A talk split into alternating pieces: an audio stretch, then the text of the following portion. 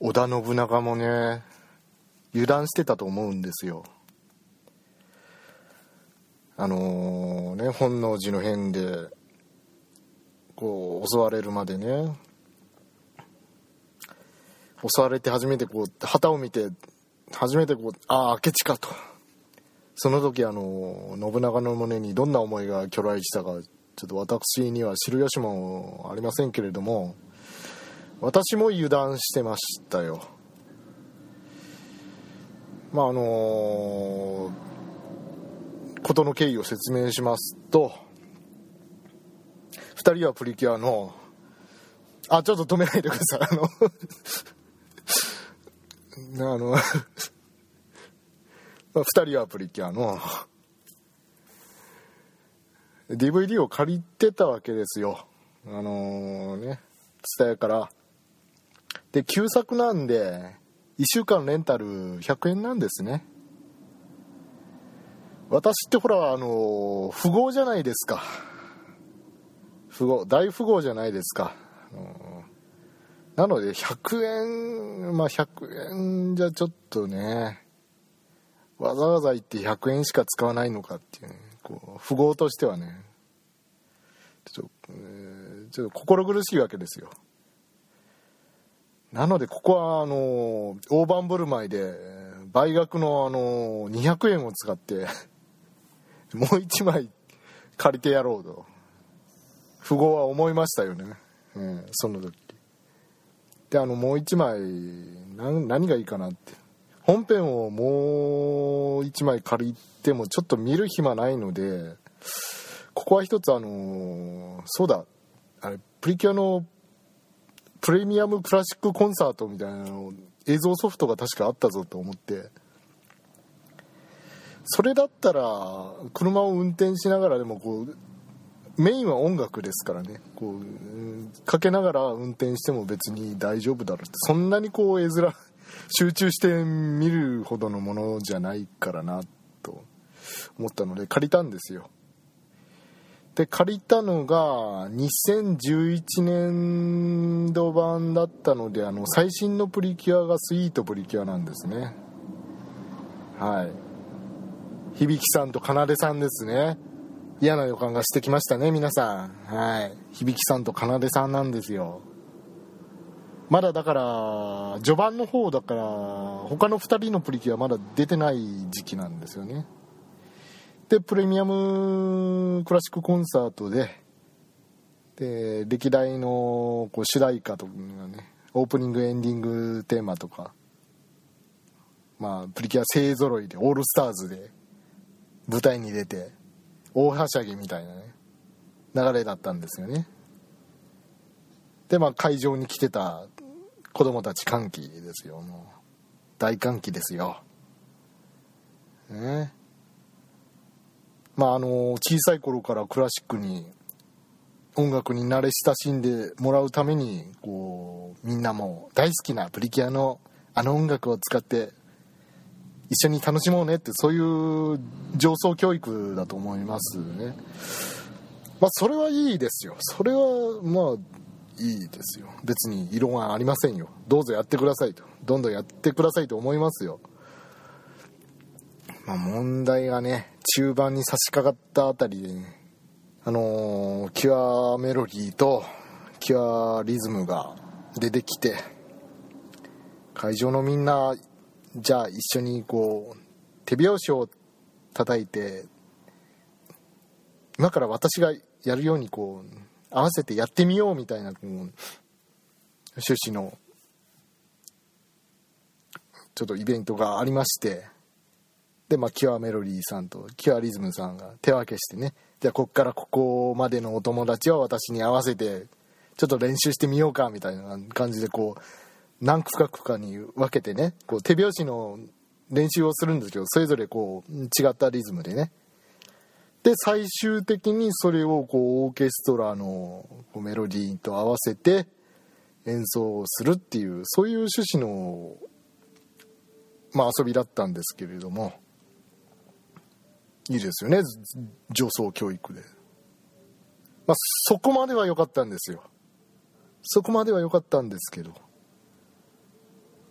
で手拍子とこうオーケストラの演奏をこう全部合わせて大成功ってなった後に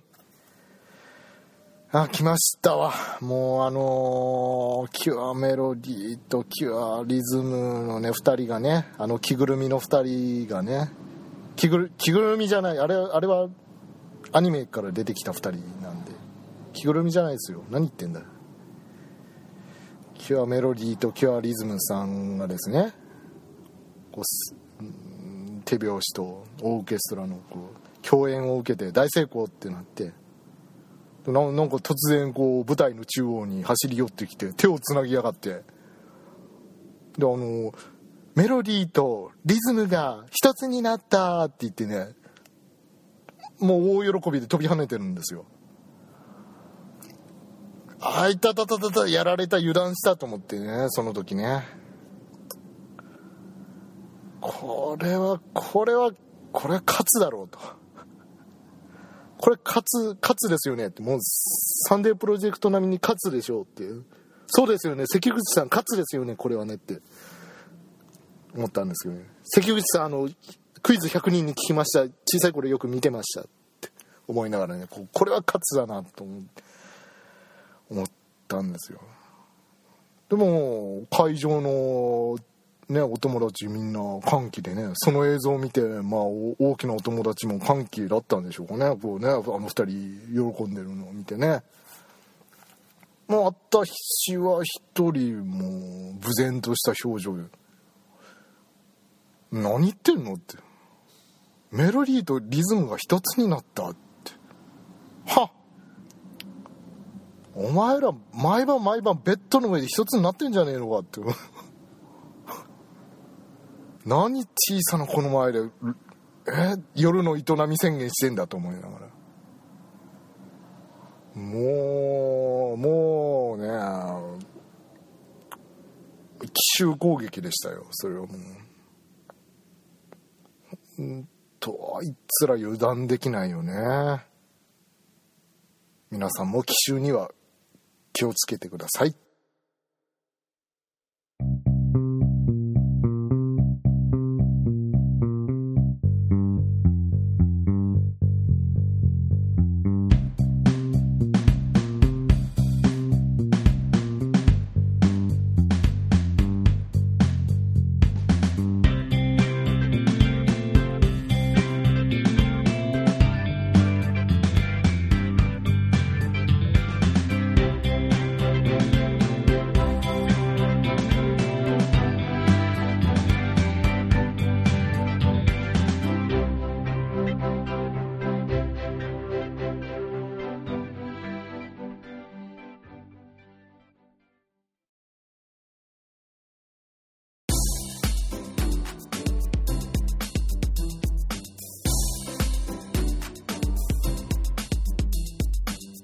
さな子がさあんだけたくさん集まってるところでさ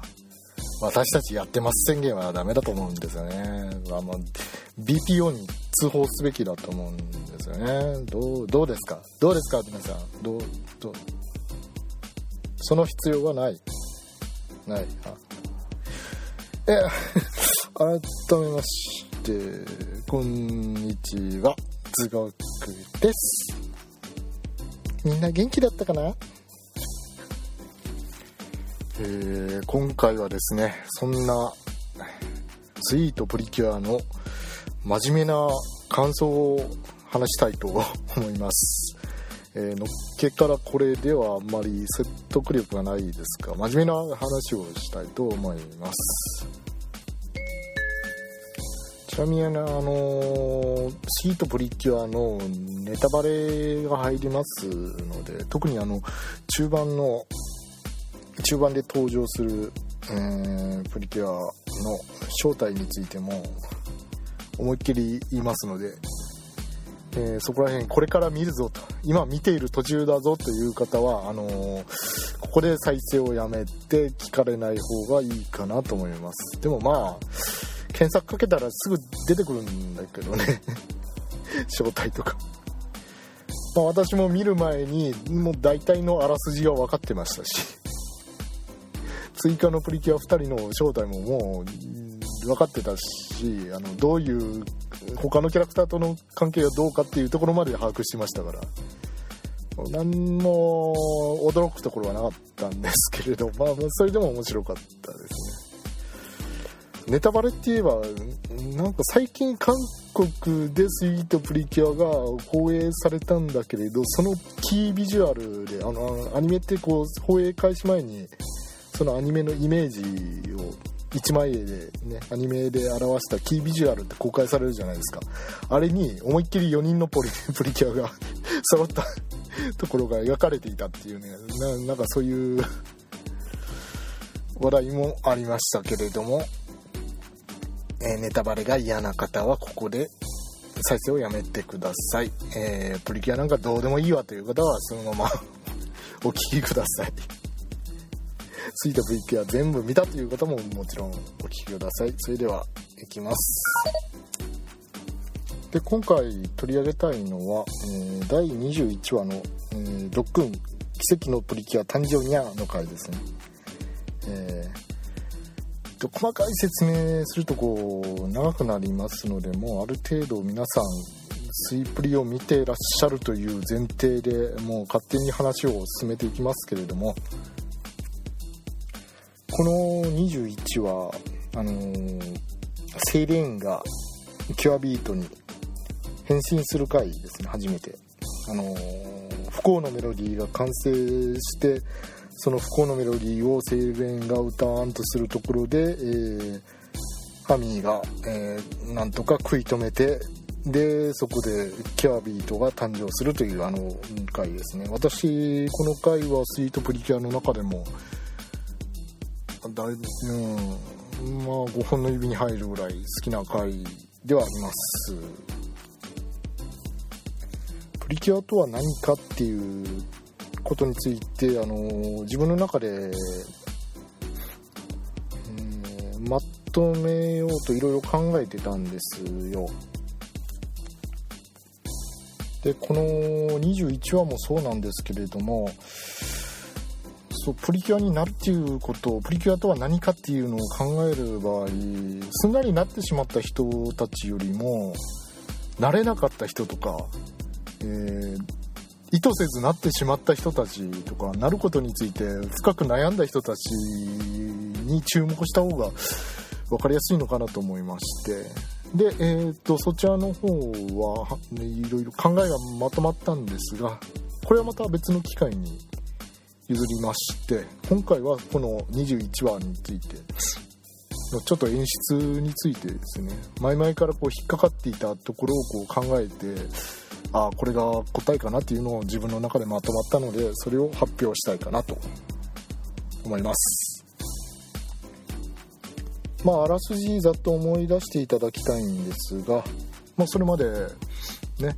えー、メジャーランド側とマイナーランド側で分かれて、えー、音符取り合戦を繰り広げてきたハミーとプリキュア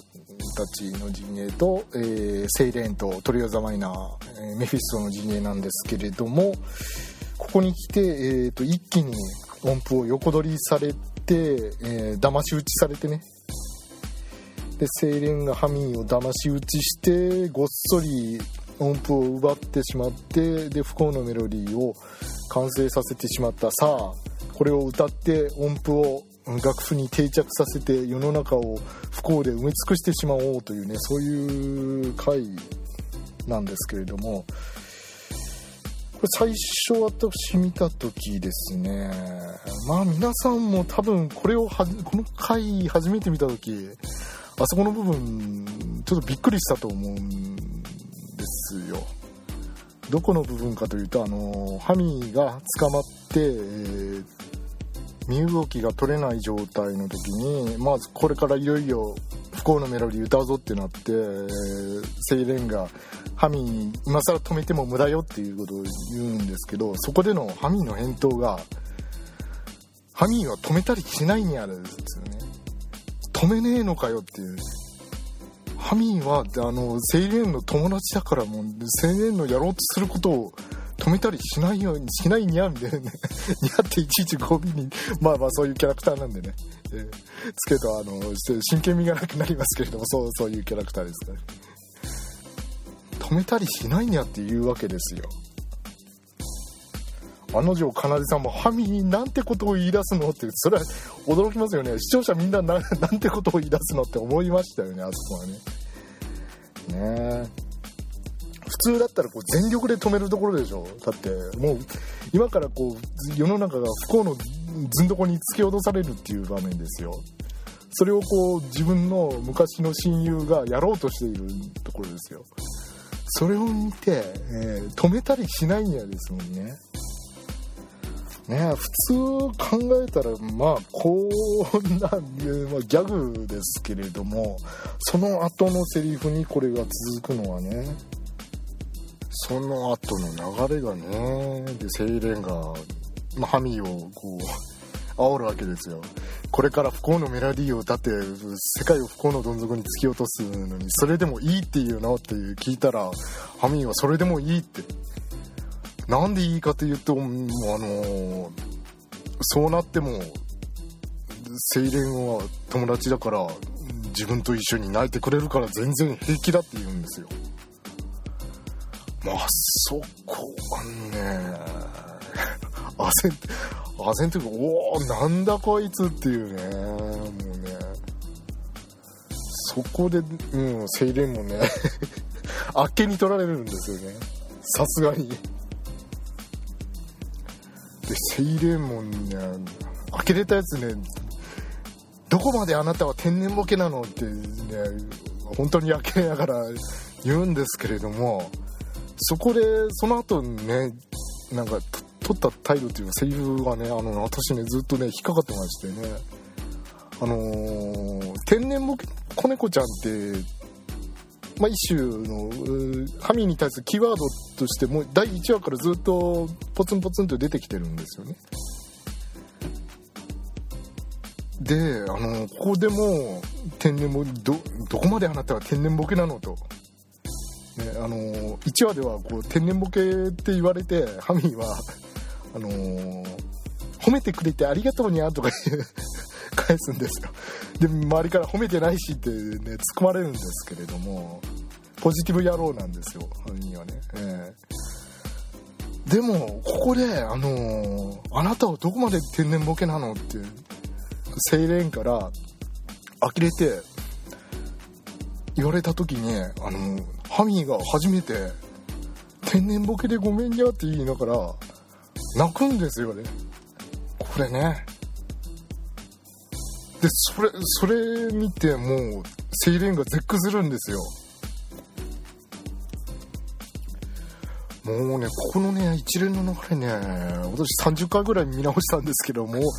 う毎回見るたんびにな、ね、泣き消えまして、な、泣けますよね、これね。なんでこんな泣けるのかなって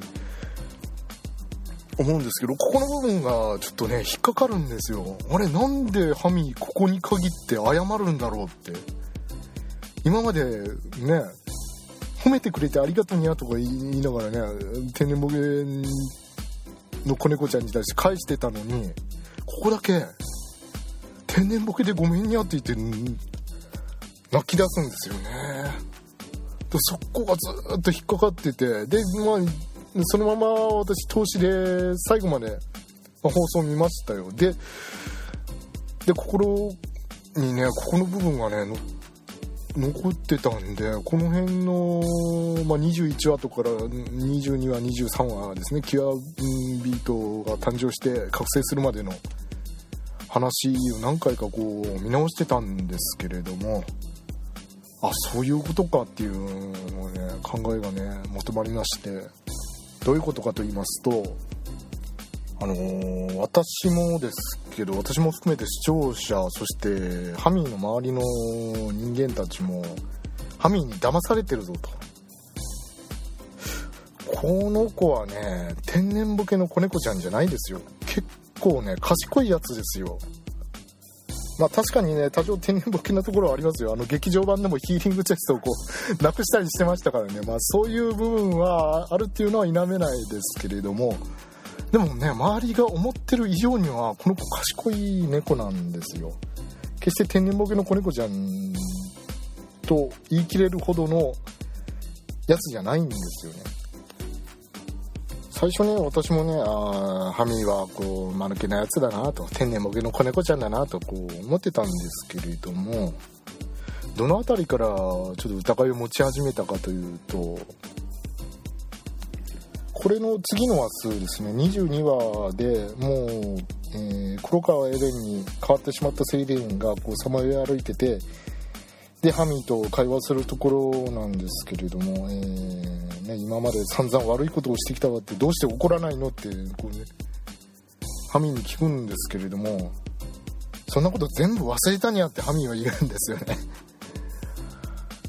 全部忘れたにゃってまあ素直に受け止めればまあであんまり気にしないのかなと思うんだけどね。本当に忘れちゃったのかな。天然ボケの子猫ちゃんはと。取れなくもないんですけれどもそんなことはないんですよね。あるわけないんですよ。絶対覚えてますよ。だってあのー、ハミーは昔こうセイレンがこういうことをしてくれたとかね、ずっと歌の練習の時励ましてくれたって精霊のおかげでこんなに歌が上手くなったっていうね事細かにね響きと奏でに思い出話を語るわけじゃないですかだからそんなねハミーがね昨日今日あったことやられたねあのね裏切りとかね邪魔をねこう綺麗すっぱり忘れられるわけないですよ普通に考えて。もうまあ全部忘れたにゃっていう言うわけですよね。でこの辺りのこのシーン見てからこの子の言葉を額面通りに受け取っちゃダメだなと思い始めまして。でこうずっといろんなシーンをね見直してたんですけれどスイートプリキュアに関してちょっと私がようやるなと思ったところはあのえー、監督の酒井さんですね。シリーズディレクターの酒井宗久さんなんですけれどこの人の演出なんだろうと思うんですけれどあんまりこう分かりやすく細かく描写せずに省略してるところとか多いんですよ。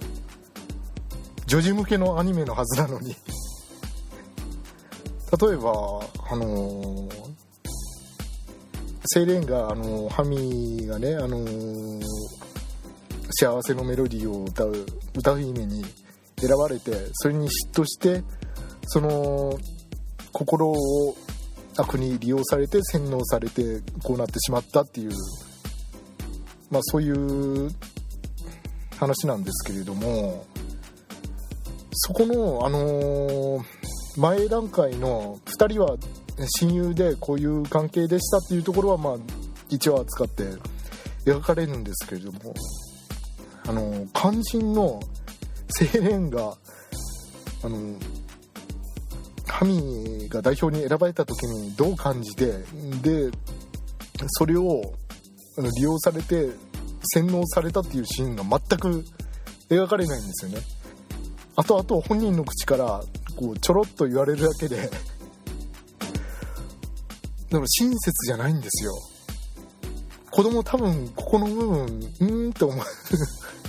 分かりづらいと思うんですよね。ここの部分。であと例えばトリオ・ザ・マイナーも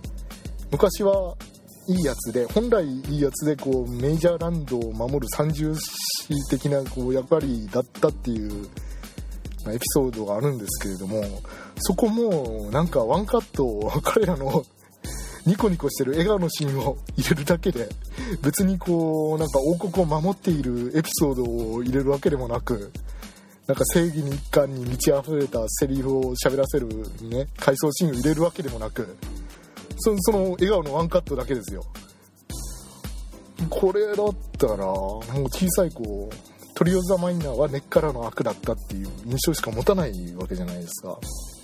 そういうところをもう思い切ってカットしちゃってるんですよね。これ大胆なことするよなと思うんですが。これはあのハミーとセイレーンの関係についてもそうなんですよね。だいぶ省略してあるところがあるんで、うん、あの匂わせるけれどもはっきりと描写してないっていうのがたくさんあるんですよ。であのー、ハミーはこう我々が見る限りではドラマの中では結構ニコニコしてて常にポジティブで明るいキャラクターだなっていう描写が多いじゃないですか。この子ね多分ね裏でねほんとねセイレンのことで悩み悲しんでずっと泣いてたんじゃないかなってね思わせるところがねありまして。でその一箇所は、まあ、セイレンが例のごとくハミにも仲間になろうかなみたいな感じで すり寄っていって騙す、話の中で、うん、あの何だったかななんか悲しい時は月を見上げるといいんやってそうしたら涙がこぼれないからみたいなことを言うんですよね。それを教えてあげたの私でしょみたいな感じで 青年が返すんですけれどもその後になんかせあのー、まあこういう昔はこう仲が良かったみたいなこう話があってだからハミーは青年とこうあの後コンテストの後話さなくなって何度も月を見上げたにゃみたいなことさらって言うんですけどつまりもうもう何回も何回も悲しくて泣いて月を見上げる夜が多かったってことですよね。そんな様子なんか全然見せないですよねハミーは。であとこの21話もそうなんですけれどもまあおそらくえー、不幸のメロディーを歌う前にまとめにじゃないのかな。もういっぺんこうセイレンに会って話そうとしてで行ってでメフィストに捕まったっていう感じなのかな。そこもね省略されてるんですよね結構ね。で捕まっちゃうわけなんですけどハミー。その前のところで一生懸命カップケーキガツガツ食ってるところがありまして。覚えてらっしゃいますかね皆さん。でさらにその前の方のエピソードで奏だったか響きだったかに元気がない時はカップケーキをもりもり食べるにゃみたいなことを言うんですよね。言ってるセリフがあるんですよ。要するにもう本当ね落ち込んでたんですよ。このこの時そんな泣いてるわけじゃなくてハミ真顔なんですけどもうすっごいどん底まで落ち込んでたんでもうカップケーキをもりもりもりもり食ってで精霊に会いに行こうとするんですよね。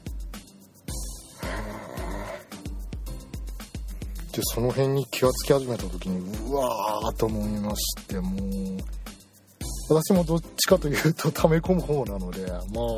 そこら辺でね感情移入してねボロボロ泣くのかもしれないですけどまあねパッと見はそうやってニコニコしてるキャラクターなんですけれども裏でねどれだけの悲しみを抱えていたのかなっていうのはそこら辺で匂わされるんですよね。でセイレーンがハミーのことを気に入らない、まあ、理由の最大の点はあの天然ボケの子猫ちゃんの部分なんですよ、ね、あんたのそういうところが、大嫌いなのよみたいなことを何回か言うんですよね。実際ハミーもそういう風に言われたら褒めてくれてありがとうにゃーってねあの悪びれる感悪びれるっていうのもあれだけど感じもなくこう喜ぶんですよ。喜ぶ素振りを見せるんですよ。でそれを見て精霊はね余計に腹が立つんですよね。まあ普通腹が立ちますよね。私の気も知らないでって思うでしょうね。精霊にしてみれば。まあただの嫉妬だとしてもんこんだけ私が苦しんでいるのにあなたはかつての親友なのに私の気持ちをこれっぽっちも分かっていないこの天然ボケの子猫ちゃんがみたいな気持ちになってるはずなんですよ。ね。でその一点を利用されてノイズの悪のノイズの洗脳で強化されてもう友情なんて信じないみたいな気持ちにさせられてるわけですよね。でも実際のところはハミーはとても悩み悲しんでいた。でセイレンがそれに気が付くのは天然ボケでごめんにゃのあのセリフなんだと思うんですよ。もともと、あの、ハミーには謝る義理なんてないわけですよね。よく考えたら。大体あのー、セイレンが、あの、逆恨みをしてそれを利用されてるわけですから。ハミーは、まあ、正々堂々とコンテストに出場してで評価されて歌姫の座をセイレンから奪ったわけですから何ら別に後ろめたいところもないし精霊に謝る必要もないんですよ。だからハミーねむちゃくちゃ悩んだと思う、うん、あの自分は悪くないけどセイレンは逆恨みして拗ねてしまった自分のせいでそうなってしまったってなんて言ったら元通りの青年に戻ってくれるだろうかとかねすごく悩んだと思うんですよね。その結論がハミーと青年はずっとずっと友達にゃーっていうねあのセリフでありもう繰り返し繰り返し言いますよねハミーには。あれかなと。セイレーンを改心させて元に戻すためには精霊悪いことはもうやめるにゃじゃ多分ダメなんですよ。それだとあの精霊の場合多分余計にこう腹が立ってあんたのせいでって思ってるから腹が立って余計にこう悪い方向に行っちゃうんだと思うんですよ。ハミもそう感じたんでしょうね。じゃあどうしたらいいんだと。自分が悪いことを知ったんだったらもう素直に謝ってもう土下座でも何でもして。ごめんなさいって言えばいいけど自分は何も悪くないと。青年がただ逆恨みしているだけでそれを悪に利用されているだけだと。となった時冒頭で紹介したあの例のシーンになるのかなと結論としてですね。何があっても友達だった。世界が崩壊しようと思う。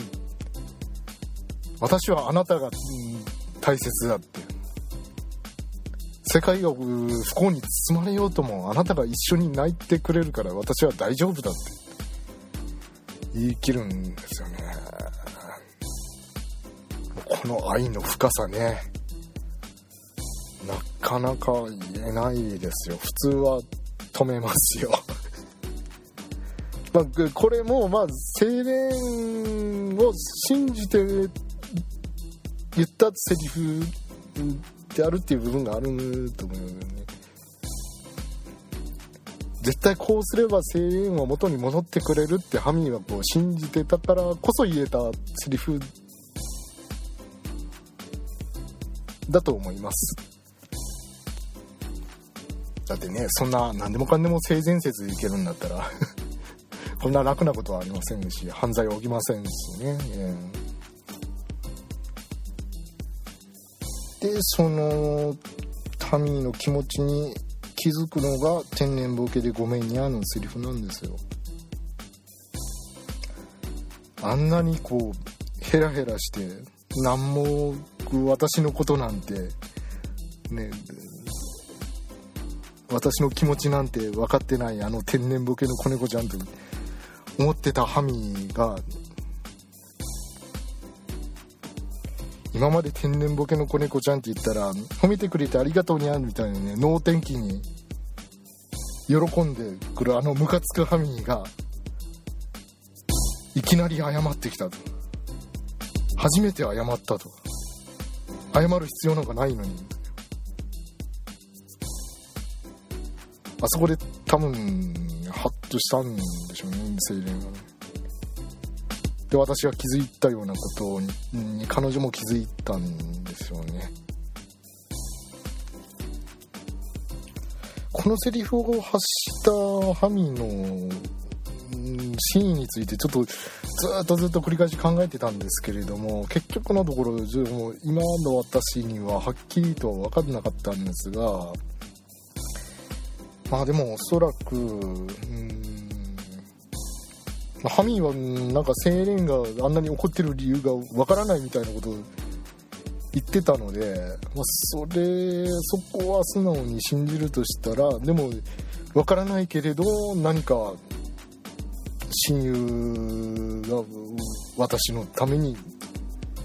こんなになってしまっているっていう。どうやら私の天然ボケな部分がいけないらしいと。よくわかんないけれどもうそこは謝ろうって思ったんでしょうね。でもあの青年は、まあ、ツンデレですから。それだけだとこう帰ってきてくれないと思ってたのか。まあこれに加えてもうずっと友達にゃっていうところをねもう何回も何回も強調するんですよ。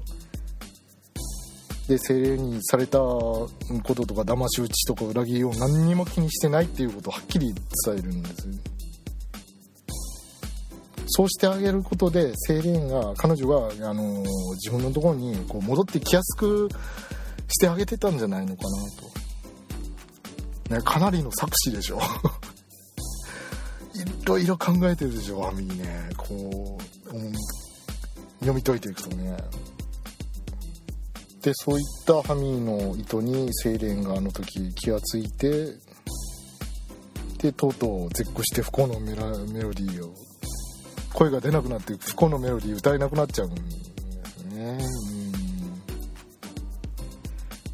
えなんであそこのシーンでセイレンがハミーの意図に気がついたかって気持ちに気がついたかっていう思うかというと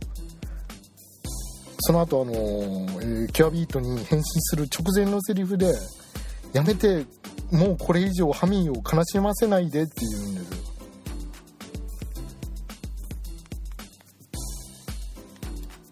これはまああの自分がこう悲しませてきたっていうことについての反省的なセリフでもあるんですけれどももうこれ以上悲しませないでって散々悲しませてきたっていう意味合いですよね。散々ハミーが悲しんできたっていうことがやっと分かった。もうやめてこれ以上ハミーを悲しませないでっていうことなんですよね。ここ。やっと分かったって。いつもヘラヘラして笑っているハミーは私の思っていたハミーじゃなかったと。あのー、これの2作前の、えー、フレッシュプリキュアでの、あの、イースの気持ちにも似たところがあるじゃないですか。こう、初めて会ったあの日、幸せが訪れるなどとデタラメな占いを真に受けて喜び、その後も些細なことで幸せを手に入れたと言ってははしゃぎ、罠にかけようとしているのにみじも疑う素振りも見せずいつもバカみたいに笑っているそんなお前がお前が羨ましいと思ったって言ってイースとピーチが殴り合うシーンありますよね。あそこのイースの心境に近かったと思うんですよ。いつもヘラヘラしてこう悩みもないような感じのハミーが自分は憎たらしいと。あの時こう練習を手伝ってあげなければ励ましてあげなければ、ね、自分が歌姫だったかもしれないのにと、ね、そんなお前が羨ましいと思ったってね、えー、青年もね感じてたんじゃないかなと思うんですが実際は違ったっていうことにあそこで気がついてで絶句して歌えなくなるっていうねそういうシーンなんですよね。大好きなシーンです。あともう一つこの21話は「信じる」っていう言葉がキーワードになっててあのアフロディテはこう響き奏からあんなにこう精霊に騙されたのにまだ信じなきゃいけないんですか？みたいな、まあ、当然の考えとしてこうアフロディテに問いかけるんですけれどもアフロディテはハミと精霊の関係を知ってるしあのあなたたち2人どちらかがもしあんな風になったら、うん、信じることをやめますかっていう風に聞いて、えー、2人はやめませんって即答するんですよね。でそこでああハミとセイレーンは響きと奏でみたいな強い絆で結ばれた親友だったんだなっていうところをこう描いて2人に状況を見守らせるとでまたこの対比でねメフィストの方もね信じるっていう言葉を使うんですよね歌う前にあのセイレンが歌う前に「お前は何度もハミーに心を動かされているけれど大丈夫か?」っていうようなことをお互いをメフィストは持っているんですけれども今セイレンは自ら志願してこう洗脳を強化してもらったし大丈夫です。もう心を揺り動かされることはありませんって言ってそれに対して信じているぞセイレーンみたいなことをメフィストは言うんですけれどもで実際ああなってもう即お前を信じなくてよかったよセイレーンって。言ってで神の方をこうノイズで洗脳して利用しようとするんですよね。でもうその次のシーンにはもう裏切り者のセイレーン呼ばわりですよ。この対比ね今までこうずっと忠誠を尽くして音符を集めてこう命令に従ってきたまあ悪玉とはいえ上司にもう信じているぞってね表ではね言葉ではこう声をかけられてるけどその腹の底では全く何も信じられてなかった。対してあれだけ何回も何回も騙してて、ね、もう裏切ってケチョンケチョンにしているハミはもう自分のことをもう無条件に信じていると。何があっても信じていると。世界が不幸のどん底に突き落とされようとしても信じるという。この対比ですね。ここがとてもうまく描かれてると思いました。いやもういい話なんでねスイートプリキュア、えー、ご覧になった方は21話もう一度見直してほしいし今からご覧になるという方は是非ちょっとそこら辺注目して見ていただきたいなと思います。さっきあのねあのフレッシュプリキュアの話いたしましたけれどもこの後の後の23話でですね何回か見ててふと気がついたんですけれども23話でこうついに迷いを吹っ切ったエレンがキュアビートに変身する回ではネガトーンに化けてるのはあの猫の化け物なんですよ。猫のぬいぐるみですね。守くんのお父さんが作ってくれた猫のぬいぐるみがネガトーンになって猫の化け物となってるんですけれどもそれをビートが倒すんですよね。わかりますか皆さん？猫の化け物だから過去の自分を退治してるんですよここでビートは。たらもうキュアパッションと全く同じ構図ですよ。昔の自分の影を私はもうイースじゃないキュアパッションよって言って倒したあの回と全く同じ構図になってるんですよね。そこに気が付いた時あああなるほどなあでもね全然意識してなかったんでね、うん、何回か見直しててやっと気がつきました私も。はいそんなところでしょうか。今回は、えー、プリキュアの話でしたがいつものような、えー、あいつとあいつがペロペロすればいいのにとかねそういうこう不真面目な話じゃなくて非常に真面目な作品批評の話をしてしまいましたね。あらどうしよう。ファンが増えたらどうしよう。うん。今回を聞いて惚れたっていう女性リスナーの方は、まあ、私のまあ、アカウントなりメールアドレスなりに、えーまあ、メッセージを送っていただいて「抱いて」と言ってくだされば、えー、抱きに来ます。抱き抱きにせっかく真面目な話をしたのにこういう締めっていうのはどうなのかなと自分でも思いつつ今回は終わらせていただきたいと思います。お相手はズボックでございました。それでは皆さんさようなら。バイバイ。